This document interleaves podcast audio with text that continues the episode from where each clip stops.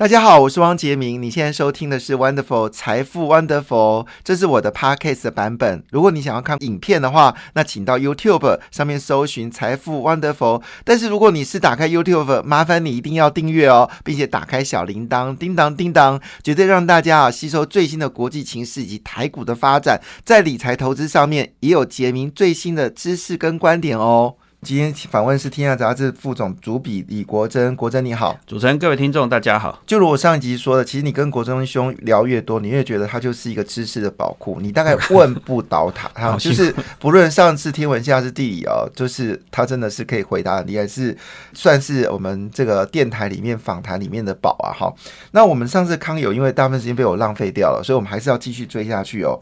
那因为这边有两件事，我要请教。这个我们国珍兄啊，第一件事情呢，就是，嗯，我投资人怎么去求场？那个钱真的拿得到吗？因为这个金额加起来就是大概五十亿元到一百亿之间。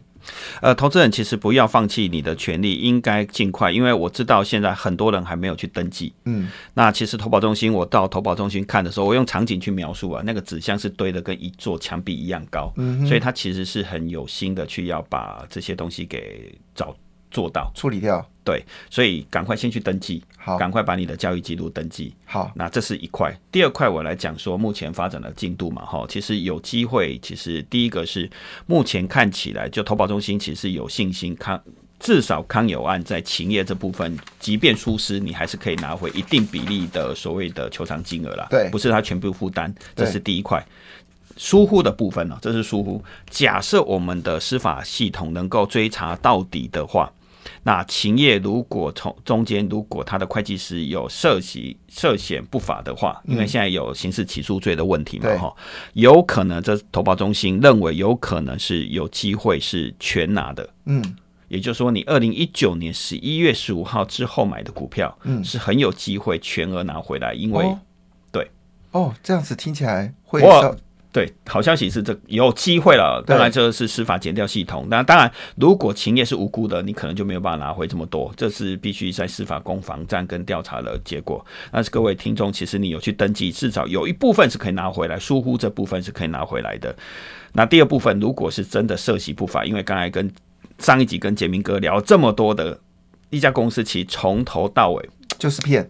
对，那这个这件事情其实是很长远的事情嘛，哈。对，因为是见到这么多 KY 公司，到底有谁在骗？就打点滴有四十趴的毛利，连续三年，不可能，别傻了。我跟你讲，你说电子业的毛三到四哦，我想说医疗业有些医材业哦，它有个毛一就已经很开心了。我我是说真的，所以减掉要查到底嘛，哈。对，四十 percent 哦，哇，比第比那个。比连电还好赚，你觉得有可能吗？不不，这边有我其实要谈一件事情，说，因为我们刚刚在广告的时候，我们有稍微聊一下下哦。其实政府事实上应该也要负担一些责任。我记得那时候台新金跟张营之争的时候，那因为我们跟新加坡是有设台新的呃台湾新加坡的自由叫做简称叫台新自由贸易条例嘛，哈，所以那时候曾经传出来就是。这个新加坡的投资人，因为他们觉得他们当时投资台新金，就是因为看好台新金会并并好张颖，台新金的股票会上涨。但是呢，财政部呃中华民国财政部呢，就是没有让这个事情成案嘛，哈，一度有听说酝酿是要透过所谓的自由贸易的体系啊，要控告台湾的财政部，好阻挠这次的并购，哎，告政府哦。那后来这个事情就。因为台新金是说我们都进入司法了，好，所以这个新加坡这些投资人才决定他们不要告。本来我记得是三年前就已经说是要告。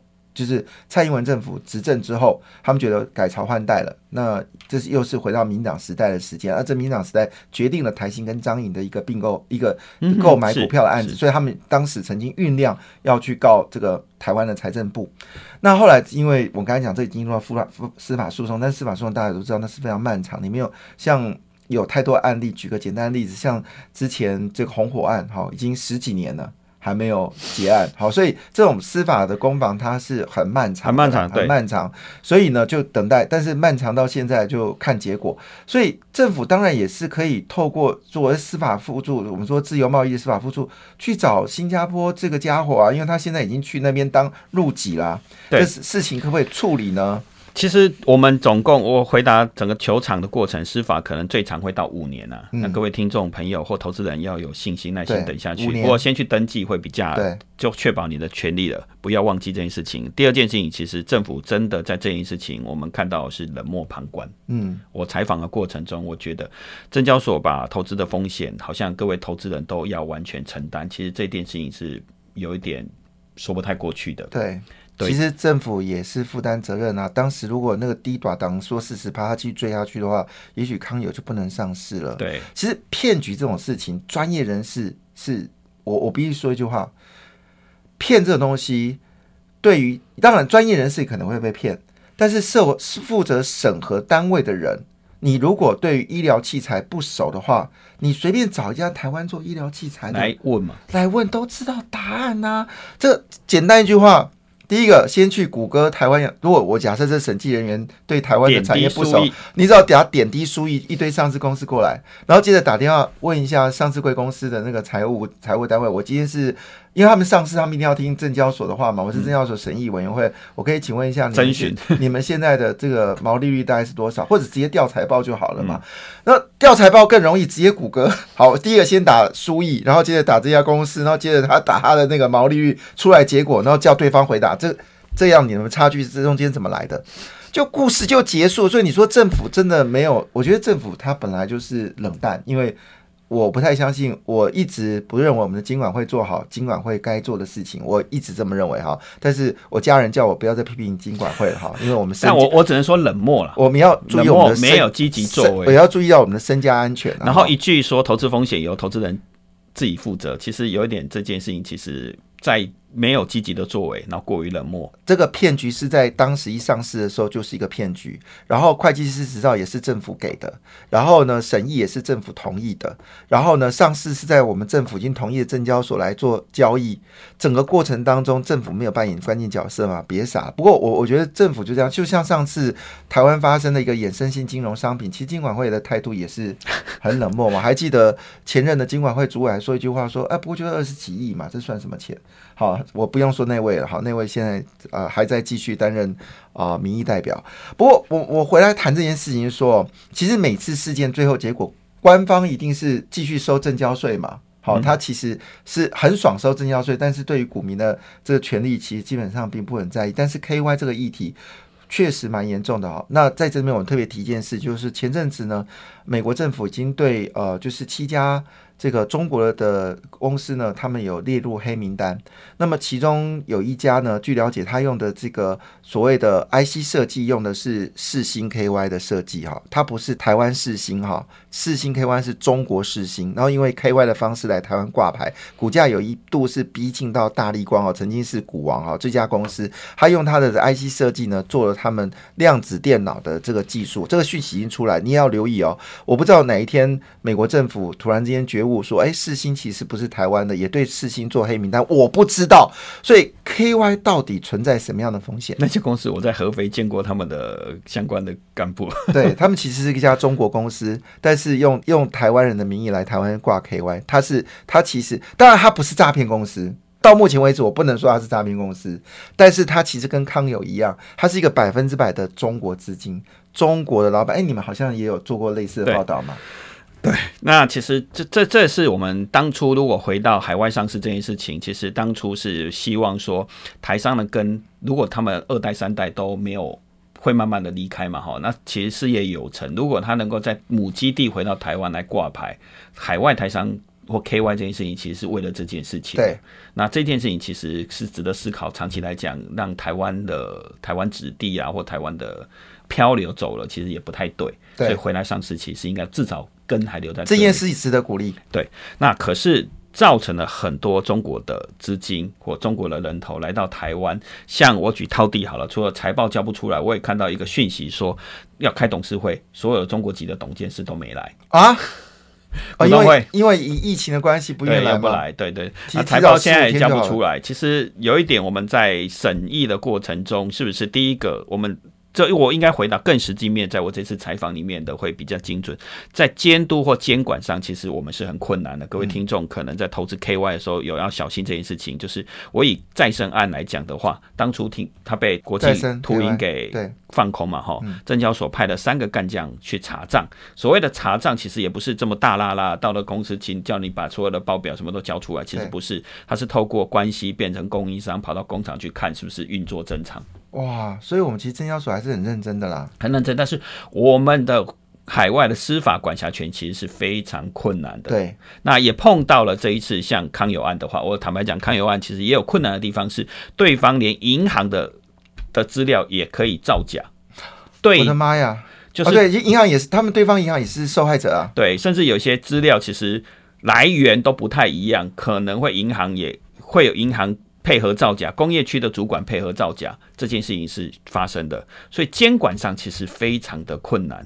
对我，我讲白一点点哈，因为上市这件事情在台湾是一个荣耀了，就是说你经过这么多努力，我们台湾是上市有严格，但是但是在一旦上市之后管理疏松，好，所以一旦一旦上市，表示你在台湾是有筹资能力。你在台湾是可以发行公司债，你甚至可以发行新的股票，对，所以呢，一般银行一看到你是上市公司的时候，其实它在监管上面，它就变得比较的这个没有那么严严格。那如果中间还有所谓人模不张，比如说据了解，他们其实背后的股东跟银行的关系也非常的好的情况之下，你其实中国的银行它基本上对这种所谓的有之前是有。党政关系的时候，他们放钱也放得非常好，所以这件事证交所一定要知道说。其实中国银行的财报，只要牵扯到跟他们党政有关的，其实都会存在风险哦。好，那谈到这边，我等我在这个广告之后就要谈了。那我怎么能够不踩到 KY 的风险呢？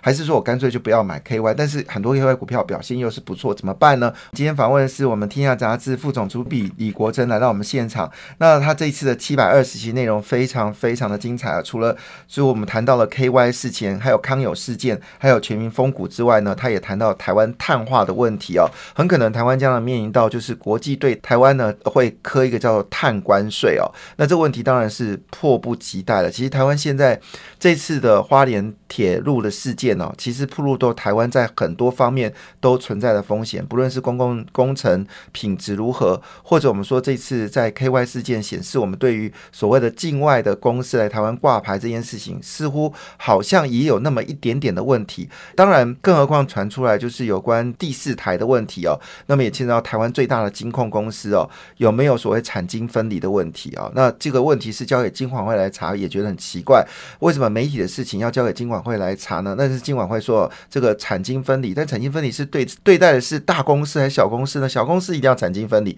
但大公司有产金分离吗？那我们从这里再看到百官行诉哦，也发现到我们司法改革这部分似乎也存在了许多不确定问题。那最近呢，国军也有所谓的呃，就是我们说的这个对付歼二十的雷达系统竟然外漏是在澎湖，所以国军到底也出了什么问题？那加上最近缺水、缺电，好这些问题呢？其实你仔细来看，不论今天的台铁的问题，或者是我们说康友的事件，或者其他这种事件里面，其实背后脱离不了两个字，叫做贪婪。那我刚才广告的时间有跟这个国珍兄有稍微闲聊，其实这个事情坦白讲，如果我们用一点一些制度来做管理的话，确实是有避免的可能吗？有可能的。如果我们回到当初在康友上市的时候，其实有讨论所谓的合格合格投资人的制度，也就是说，其实我们还是要鼓励国外公司多多来台湾上市。可是确实我们也有利有未待的地方，是监管会比较困难，而且离得比较远。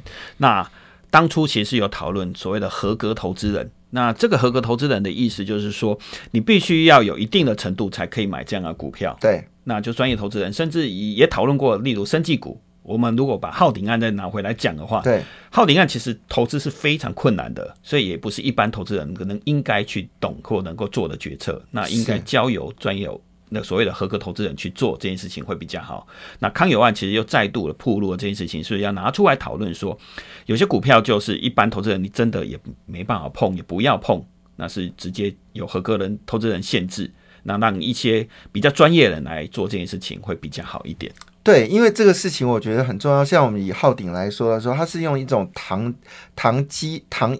糖素来发展抗癌药。这我这样讲都我都已经是算我是算是念过生物的，我都已经讲了。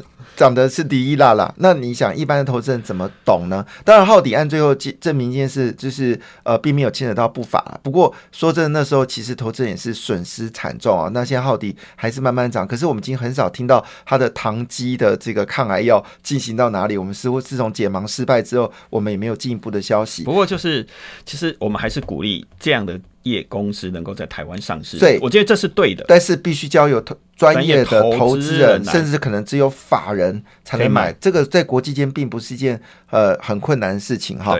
那我们就回到一件事情，说康友这个事件其实也暴露一件事，我们真的要学习如何不踩雷。对，其实这次你们《天下杂志》有特别谈到不踩雷的几个要件。我们有去去特别访问了资深的检察官，其实官位在台湾也蛮高的啦。他就提出了几个要点，也不妨提出来给各位听众朋友分享看看。第一个，其实你要注意所谓的金主的动态。金主的动态，其实很多投资人，我相信你喜欢看大户的进出的状态，大户锁股的状态。可是其实这往往是炒股的一个体现的地方。我们上集也提到，所谓的会有筹佣跟退佣跟丙店的问题，丙种垫资的问题。所以当你看到这个，其实你必须自己要有风险意识啊。对。第二件事情，你看到大股东在升浪股票、异常升浪股票的时候，其实你要去跟踪、去 follow。其实大股东升浪股票，其实有可能是炒股的开始，因为筹码才会开始流通，才会炒股。我我不是说一句实在话哈，其实呃，前阵子有个投顾老师哦，他是一直推荐某一档金融股，好。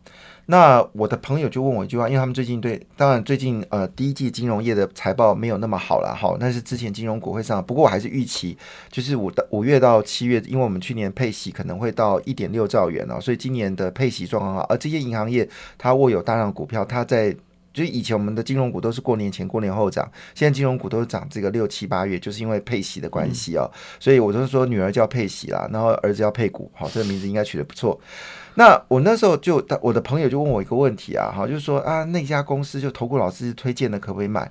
我跟他说，过去发生很多的事件哦，都跟这家公司有关系。好，之前有一些掏空案啊，或者一些呃事情呢，都跟这家金融股市有关系。所以，他即便再怎么会赚钱，财报再怎么漂亮，我都不会去买这个公司。在我的心目中，它叫做黑名单。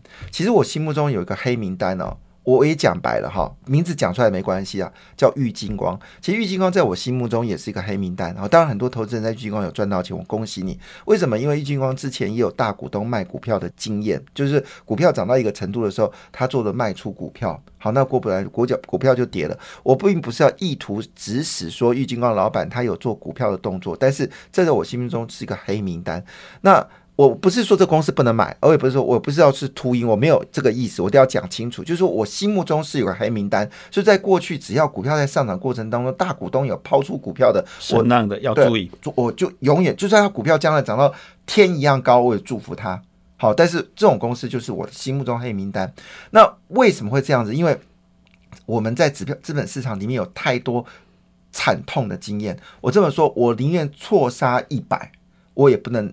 我也不能让一个我我宁愿错杀一百，就是说不是每一家这个老老板卖股票都是坏公司，但是我宁愿错杀一百，我也不要让我们的听友暴露在这个风险当中。踩了一次，对，就是真的有时候是天崩地裂，真的，因为这种东西，我这样股票市场是吃人骨头的市场，你没有三两三，你真的不要进到这个市场。那你进到市场一定要记得，就是只要有这家公司有任何之前有任何信誉危机，都要退出来。好，这第二个就是我们说的呃。